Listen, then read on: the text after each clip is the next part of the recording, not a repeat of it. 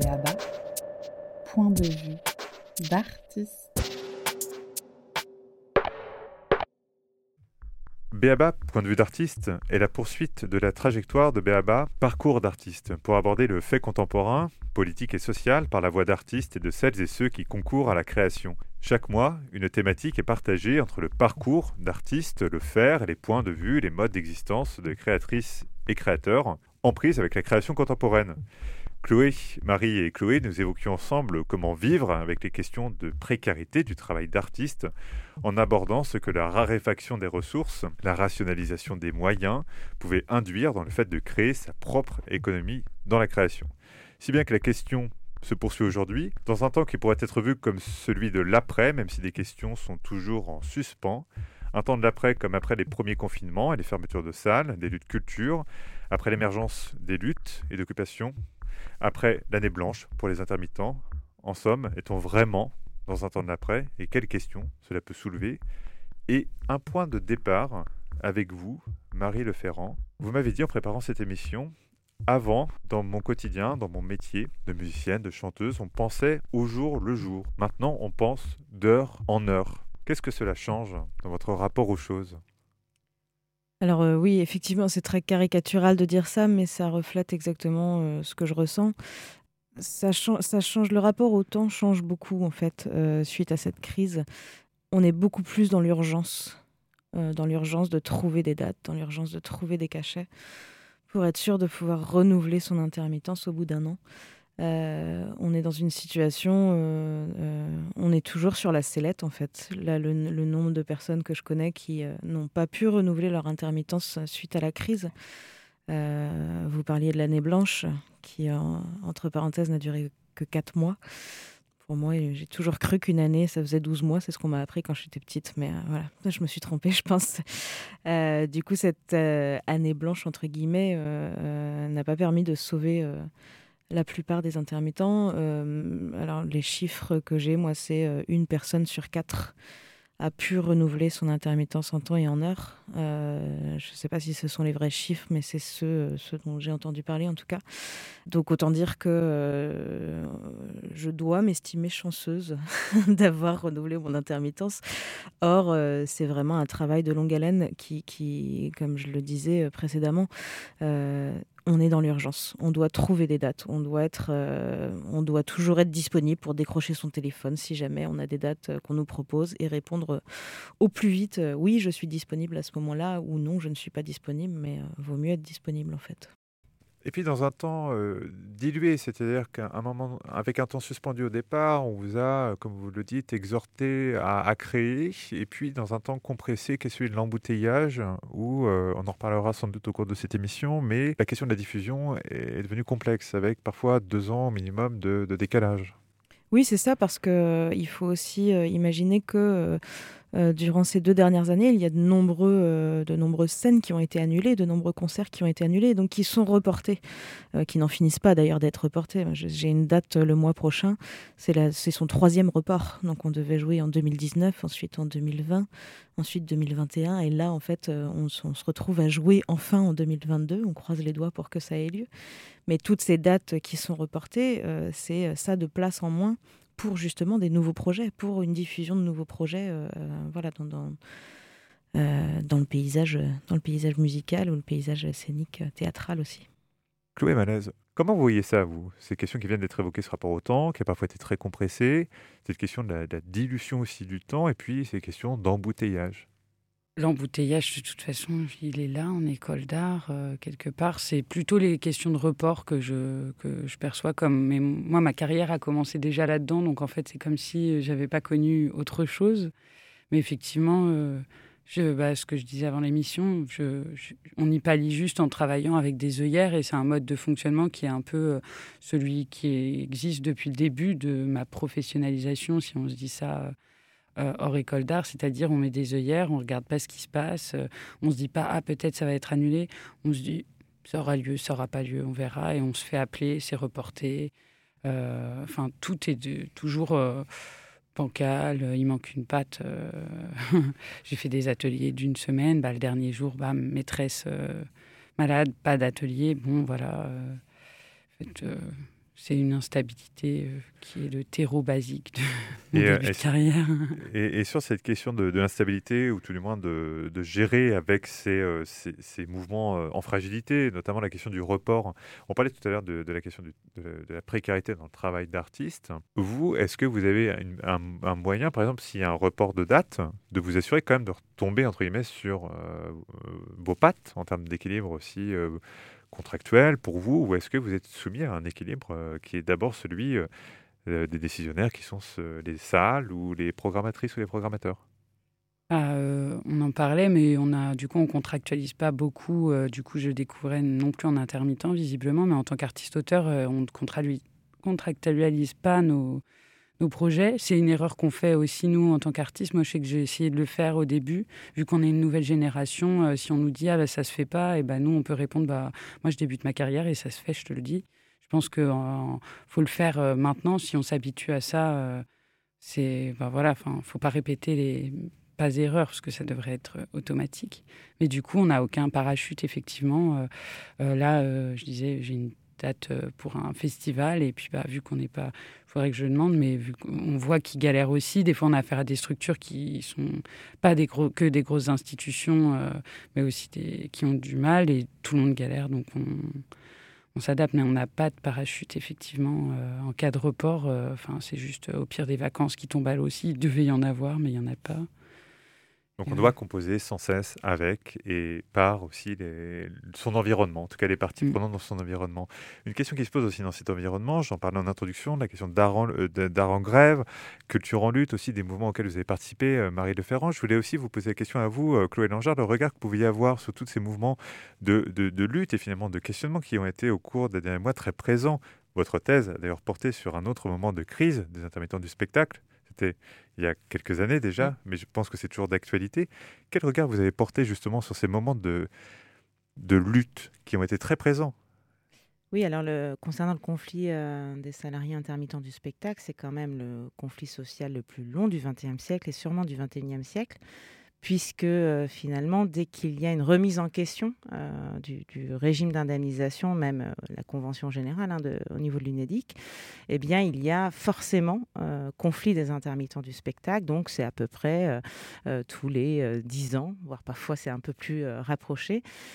et là, la distinction qu'on peut faire effectivement, puisqu'on parle des, des artistes, c'est une distinction sectorielle entre effectivement les artistes qui sont assujettis à la la présomption de salariat, donc dans le spectacle, et puis euh, les artistes euh, indépendants, donc euh, les artistes plasticiens ou encore les artistes auteurs, qui ont pour le coup, eux, une capacité de frappe, c'est ce que je disais aussi tout à l'heure en off, mais une capacité de frappe moins importante de par leur carrière beaucoup plus individualisée, alors même que les salariés intermittents du spectacle, alors déjà, ils ont acquis des compétences de lutte le coup, euh, qui se transmettent d'ailleurs euh, au sein des coordinations en particulier ou, même de, syndicats. Mais les coordinations sont, euh, sont beaucoup plus fortes et de plus en plus, c'est ce que j'avais pu constater notamment lors de, ma thèse en 2003.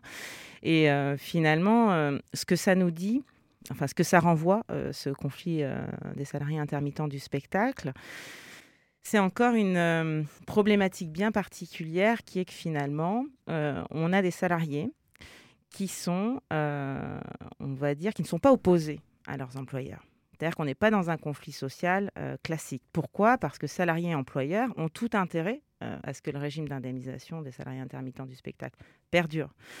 L'État a tout intérêt à ce que le régime d'indemnisation des intermittents du spectacle soit géré l'UNEDIC. Euh, pourquoi? Parce que sinon, il aurait une politique euh, culturelle euh, qu'il ne pourrait pas se payer. ça coûte très cher. Et puis, à côté, on a l'UNEDIC qui, lui, dit, bah, effectivement, nous, ça nous coûte cher. Donc, qui envoie la balle à l'État. Et puis l'État euh, qui dit, euh, bah, écoutez, nous, on a besoin de ce régime aussi pour faire vivre notre politique culturelle. Et puis d'ailleurs, si jamais l'État euh, compte modifier les règles du jeu, vous avez les salariés intermittents du spectacle qui disent, eh bien, si ça se passe comme ça, nous, on sera en capacité effectivement de faire grève d'appliquer leurs droits, qui mènera à l'annulation des festivals. Et là, l'État se dit, finalement, on va rien faire. Pourquoi? Parce que s'il y a annulation des festivals, et c'est un des grands points positifs aussi du conflit de 2003, c'est qu'il l'a montré que le secteur culturel rapportait beaucoup d'argent, ce qu'on appelle en économie des externalités positives, c'est-à-dire qu'il ne rapporte pas forcément beaucoup d'argent au secteur culturel en soi, mais il en rapporte beaucoup au niveau du tourisme, ce qu'on appelle aujourd'hui le développement territorial. D'ailleurs, les collectivités euh, territoriales l'ont bien compris. Hein. Aujourd'hui, de plus en plus d'appels à projets visent justement... Euh, à soutenir finalement des artistes, mais qui vont eux-mêmes œuvrer hein, à ce développement des territoires. Donc ça, ça a été un, grand point positif voilà, en 2003. Mais en tout cas, ce que, je veux juste dire, c'est que là, il y a quand même de, grandes inégalités entre les artistes, hein, puisque les, statuts ne sont pas les mêmes, et que si effectivement les, salariés intermittents du spectacle sont en capacité rapport de force vis-à-vis -vis de l'État, c'est pas du tout le cas des artistes plasticiens. Et ça, je pense que c'est euh, effectivement un, trait qu'il faut euh, pouvoir euh, relever, qui fait une grande différence entre ces deux secteurs d'activité. Avant de continuer, Beaba invite Ivy Lab et les atours d'un dystopia core qui invite au départ. C'est When I Go, et on se retrouve après. Let me pull my pants up a little bit and throw something a little on and go see what I can do over here on this side. What might happen if I try this shit a little bit? And that's all I did. When I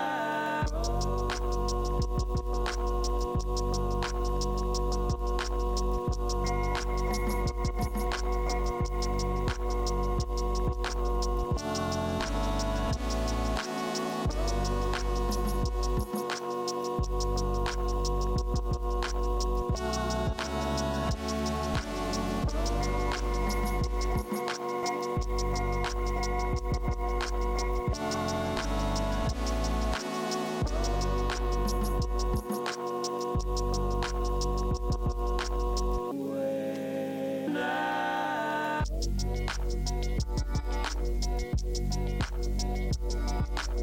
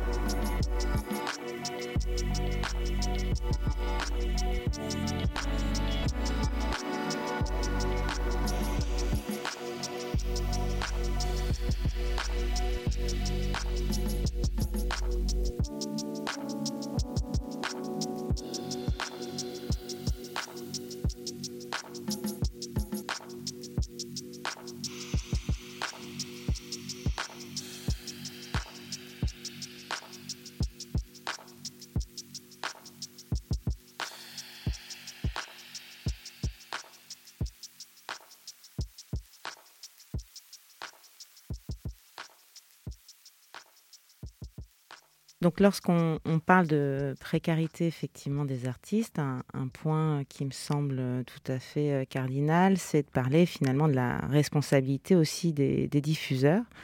Tout simplement et parce que la crise sanitaire l'a révélé avec d'autant plus de force, mais que les rapports finalement de pouvoir se sont complètement transformés entre notamment les artistes d'un côté et puis les diffuseurs de l'autre.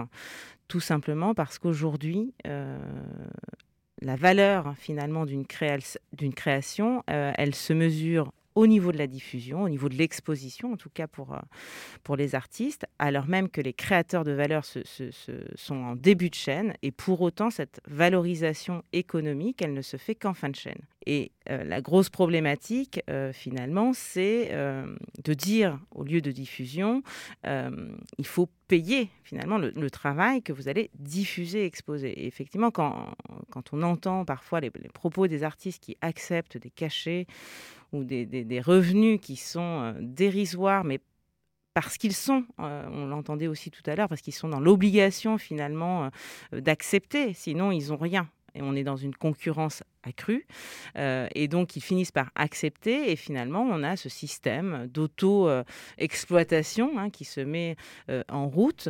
Alors, euh, c'est pas pour dire il y a les, bons et, les gentils. bien évidemment qu'il y a des employeurs qui sont aussi très précaires. Néanmoins, à un moment donné, il vaut mieux arrêter son activité plutôt que d'être prêt à donner 400 euros pour exposer des artistes pendant je ne sais combien de mois. Et quand je dis des artistes, en plus, sont plusieurs, et finalement en leur disant oui, mais tu comprends, en plus c'est à Paris, donc sous-entendu, on n'aurait même pas besoin de te rémunérer parce que déjà, on rend ton travail visible. Et là, on voit bien que la valorisation symbolique prend le pas sur la valorisation économique. Mais être artiste, c'est un métier, c'est un travail, et donc, comme tout travail, hein, il doit être respecté et donc euh, rémunéré à sa juste valeur. Bah, moi, je, rebondirais dans ce même thème-là, comme euh, tu le disais, c'est un travail. Nous, dans l'édition Mécaniques Invisibles, on questionnait un petit peu aussi ça, cette euh, acceptation de ça comme un travail. Et en parallèle, justement, d'exemples, on en a des centaines. Je parlais euh, un peu hors antenne d'une biennale art presse pour montrer la jeune création, donc les étudiants sortis d'école d'art il y a deux ans, qui l'année dernière ont rémunéré du coup une vingtaine d'artistes 300 euros on, imagine bien que la personne euh, qui a été payée pour faire par exemple l'affiche de l'événement, je pense qu'elle a été payée plus, j'espère aussi pour elle, que 300 euros. Et on a tendance, moi je trouve aussi, euh, c'est assez choquant pour les artistes plasticiens. Souvent on dit, euh, est-ce que vous payez le buffet du vernissage en, visibilité? Je ne crois pas, ça paraît très évident. Et souvent, nous, on est assez choqués de se dire qu'on crée un contenu culturel qui est en fait euh, l'objet vendu, enfin l'objet proposé, et que c'est ce qui qu'on va plus naturellement euh, comment rémunérer tout ce qui va autour en fait. il y a même des artistes alors dans le spectacle vivant qui payent pour travailler. Quand on se produit au Festival euh, d'Avignon, on paye, on, parie finalement. Euh, et donc là, à un moment donné, alors il faut se dire qu'on est sur un modèle économique qui implose, encore une fois qui, je dirais, tend les relations entre les artistes et les diffuseurs, euh, et les diffuseurs qui restent quand même ceux qui sélectionnent. il y a un sociologue qui parle d'euthanasie culturelle, c'est-à-dire qu'en fait, il regarde même pas tous les dossiers Hein, il y a déjà une présélection qui se fait, mais à partir de cette présélection, il y a une resélection.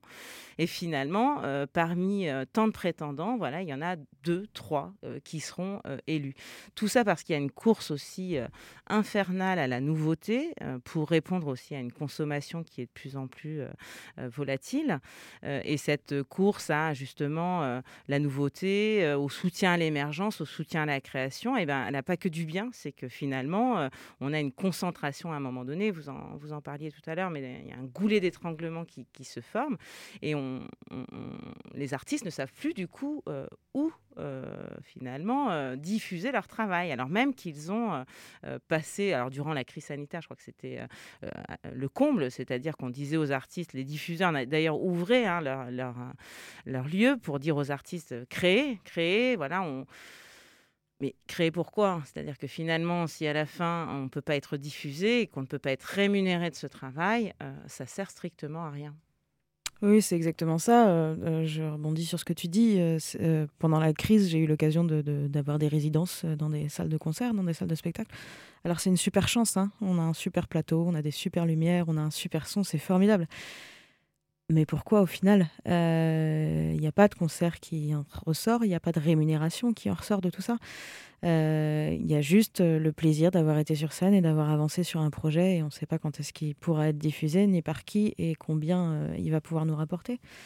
Et je rebondirai encore plus en parlant. alors, moi, je connais ça plutôt au niveau des, des bars, des cafés-concerts, où c'est des endroits où la plupart du temps, on nous propose d'être rémunéré au chapeau. Et si on n'est pas rémunéré au chapeau, euh, c'est on nous, on nous, parle de visibilité. Donc à chaque fois, moi je dis ça tombe bien, mon, appartement fait 500 visibilités par mois, donc c'est plutôt chouette. Je vais pouvoir m'en sortir encore ce mois-ci. Mais euh, c'est une notion qui est assez, euh, assez complexe pour les, pour les employeurs. D'ailleurs, je ne sais même pas pourquoi on continue à les, à les appeler employeurs, parce qu'employeur, ça voudrait dire qui a vraiment un salaire à la fin. Mais quand on nous parle de visibilité, c'est pas du tout considéré comme un travail du coup. Et oui, il y a des négociations qui s'enclenchent, euh, notamment entre les artistes et les diffuseurs, et qui sont de plus en plus violents économiquement parlant, certes, mais symboliquement aussi. C'est-à-dire qu'à un moment donné, alors moi j'ai assisté, j'observe hein, par mon, travail de terrain, euh, j'ai assisté à des conversations entre diffuseurs sur Paris, mais de petits lieux en plus. Hein. c'était une centaine de, la jauge, c'était une centaine de, spectateurs, et puis euh, un artiste sur Nantes, où quand même le diffuseur lui disait écoutez, euh, non, moi je vais pas vous payer autant que, que ce que vous demandez, je vous paierai moins. Mais sachez que vous êtes à Paris, vous allez être diffusé à Paris. Donc en gros, c'était la réussite promise. On leur fait miroiter des choses qui sont absolument effarantes. Tout ça pour justement, encore une fois, rabaisser les prix. On a entendu ce dialogue entre les artistes, les diffuseurs, les lieux de diffusion. Une question sans doute. Et maintenant, par quoi ça passe? Comment faire avancer cet état de fait que vous mettez en évidence, Chloé Langeard, Chloé Malaise, Marie Leferrand? Faire en sorte en tout cas que la création de valeur ne se fasse plus simplement au niveau de la diffusion. C'est-à-dire que euh, on remette encore une fois, euh, qu'on reconnaisse ce travail artistique dès la création et euh, qu'on lui confère une valeur économique.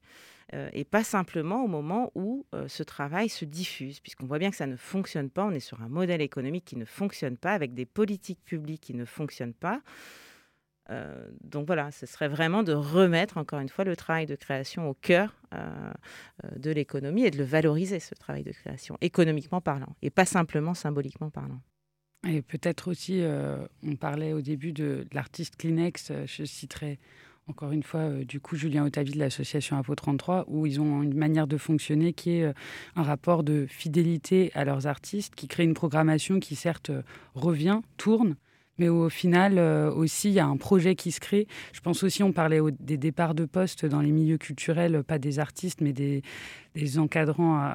Eux, euh, à 33, c'est des artistes, mais ça donne aussi un rôle au programmateur qui est beaucoup plus investi puisqu'il a un projet qui se suit. Il va voir un artiste sur un concert, il va se dire tiens, je vais l'emmener en tournée, et c'est un rapport aussi qui, est beaucoup plus, enfin, humain et fertile en fait. Euh, oui, qui prend en compte du coup le fait que l'artiste, eh bien, il inscrit son travail dans une carrière, il s'inscrit dans une carrière et pas simplement, il Aujourd'hui, encore une fois, on a une façon de penser le travail de l'artiste qui est sur le repérage des émergences, des talents, mais en fait, euh, l'idée, ce serait effectivement de pouvoir, euh, euh, comme vous le disiez, mais inscrire ce travail de manière pérenne et donc aux employeurs, aux diffuseurs, de penser aussi à la, carrière de ceux qui sont soutenus.